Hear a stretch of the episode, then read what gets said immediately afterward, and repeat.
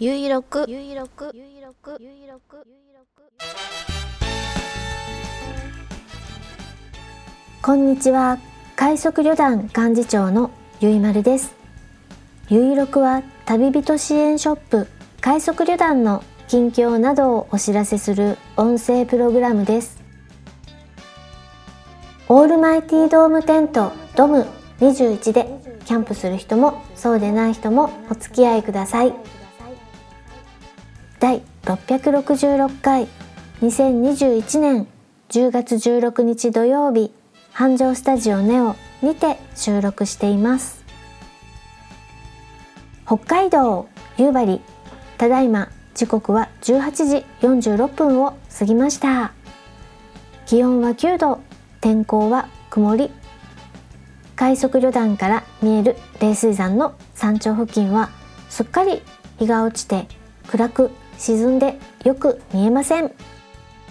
16時頃冷水山を撮影しました。ブログに貼り付けていますので見てみてください。今週夕張は今週くらいが紅葉のピークかなというところ。早くも散り始めた落ち葉が風に吹かれてコロコロと転がる様子も見られます。朝晩はストーブをつけるようになりました。今回はキャンプで使ったオリジナルドームテントドム21のお話をします。10月3日4日で犬を連れてキャンプに行きました。犬の様子は前回665回犬とキャンプでお話しした通りです。今回は快速旅団オリジナルテントドム21のお話をします。ドム21 DOM21 はその名前からも想像できるようにドームテントです。一般的にドームテントの構造は2種類あります。スリーブ式と吊り下げ式です。ドム21はスリーブ式です。スリーブ式は組み立てる時に吊り下げ式よりも手間がかかりますが風に強いと言われています。テント組み立ての骨組みポールをインナーテント組み付けのスリーブに差し込んでテントを組み立てます。ポールは伸ばしたらひたすら押して押して一方通行でスリーブに入れます。ポールを引いてスリーブを託し上げて入れようとするとポールのショックコードが伸びて外れて余計に手間がかかることになります。なので一方通行ポールを押して押してスリーブに入れてください。ドム21は2本のポールをスリーブに通して組み立てます。さておりゃとインナーテントが立ち上がりましたよ。ドム21のインナーテントは夏でも涼しく使えるようにフルメッシュです。次はそしたらアウター白いフライをかぶせましてとあれまここでちょっとしたアクシデント試作品のインナーテントを持ってきてしまいました。はりゃりゃ。インナーテントとフライを結合するベルトとバックルがあるはずなのですが試作品のためありません。あっちゃー試作品持ってきちゃったあるある。ですがドム21はアウターフライのみでも使用できる構造になっているのでペグを多めに打って固定すればなんとかなりそうです。入り口の方向を定めたらペグで固定します。ちなみにドームテントドム21出入り口縦長の面に2箇所あります。片方にテラス張りテラスのようにフライを跳ね上げて簡易的にタープのようにして使用できるようになっているのでテラスの方をメインの入り口にしましょう。2本ジッパーがある面がテラス張りできる面になっています。テラス用の竿もドム21のセットに入っています。今回は団長が手頃なポールを2本あらかじめくれたのでそのポールを使いました。さてテラス張りもできたしバッチリでしょう。うんうん。どんな感じかちょっと離れて撮影をと思ってテントの周りをうろうろしていたらテラス張りのポールに引っ張った張り綱細吹きに足を引っ掛けてポールを倒してしまいました。あっちゃーこれもあるあるかもしれません。足元に気をつけてください。ポールを立てて針綱を張り直して修正 OK 気を取り直してパシャリとなと携帯で写真を撮りました。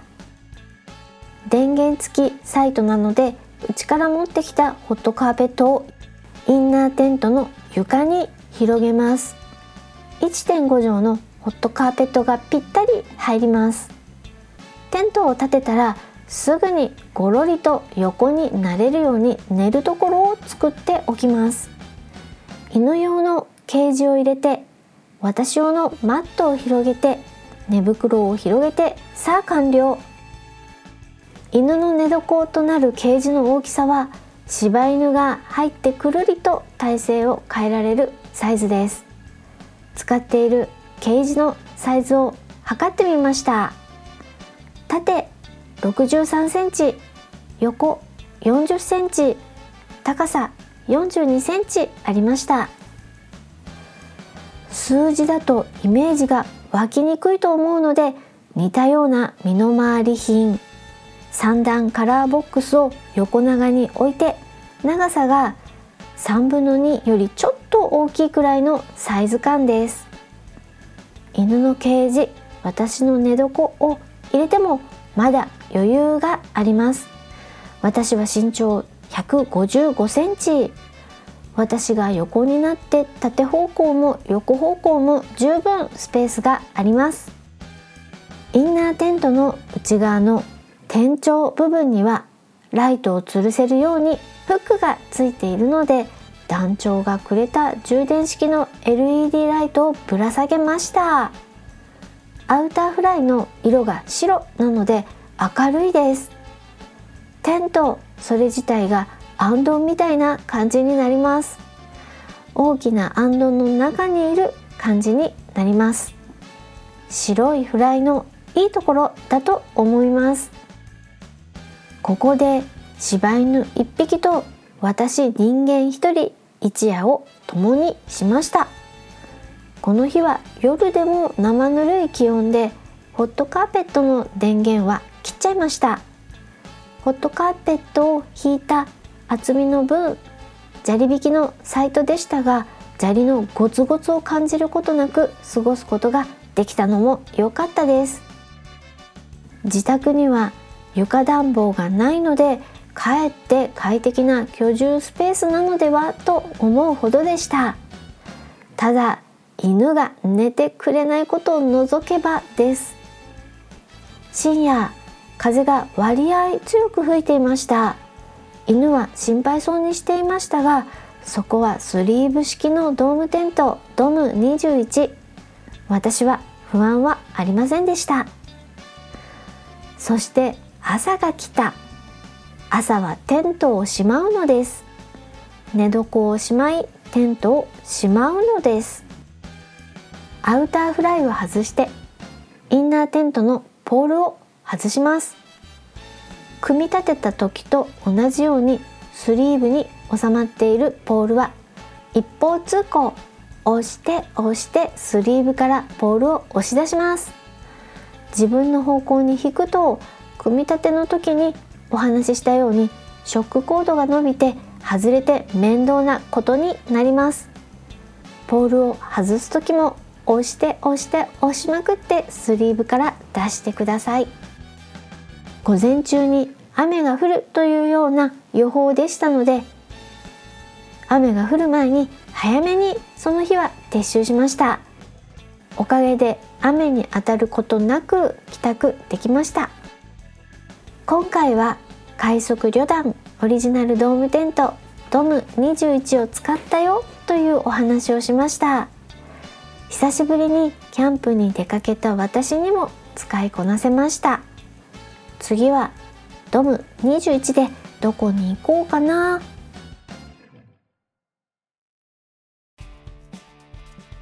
快速旅団サイト www. 快速 .org よりお知らせですノートというサービスを利用して新商品の開発過程やキャンプの小ネタなどアウトドア話を毎日更新している団長日誌題してウォッカ一杯の話。月額700円にて配信中です。ブログのリンクからご覧ください。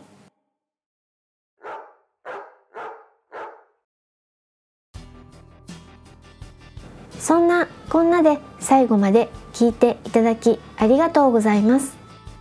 次回は来週土曜日10月23日更新予定です。スモールパッキングコンフォート快速旅団ゆいまるがお送りしました。